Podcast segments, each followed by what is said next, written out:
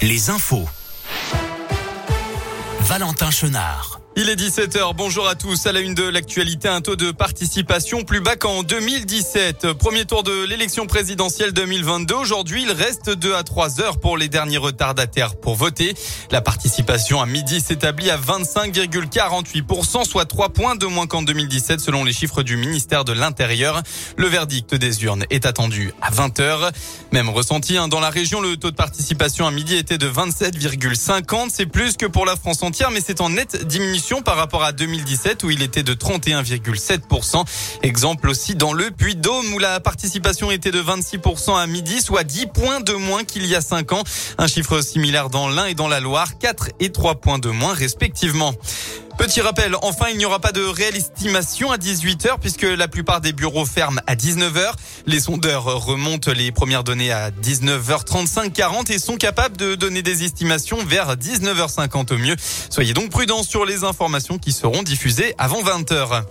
En France, un avion de tourisme s'est écrasé ce matin avec après son décollage à l'aéroport de Saint-Brieuc, faisant trois morts, le pilote âgé de 50 ans et un couple d'une vingtaine d'années.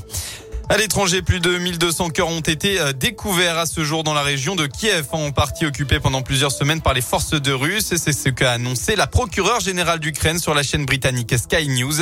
Elle a également fait état de 5600 enquêtes ouvertes pour crimes de guerre présumés depuis le début de l'invasion russe le 24 février.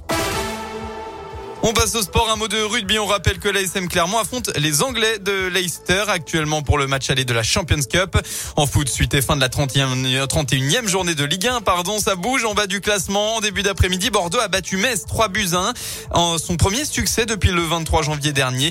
Les Bordelais repassent à la 19e place tandis que les Messins sont donc derniers.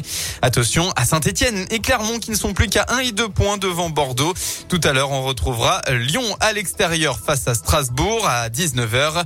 À noter que la rencontre entre Brest et Nantes a été interrompue à la 51e minute tout à l'heure après une tentative d'instruction, euh, d'intrusion, pardon, de spectateurs sur le terrain du stade Francis Leblay.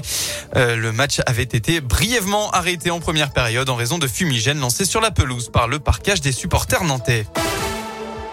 Voilà pour l'essentiel de l'actualité. Un mot de la météo enfin. Eh bien, c'est un beau début de semaine qui nous attend en Auvergne-Rhône-Alpes. Un temps ensoleillé qu'on va retrouver demain.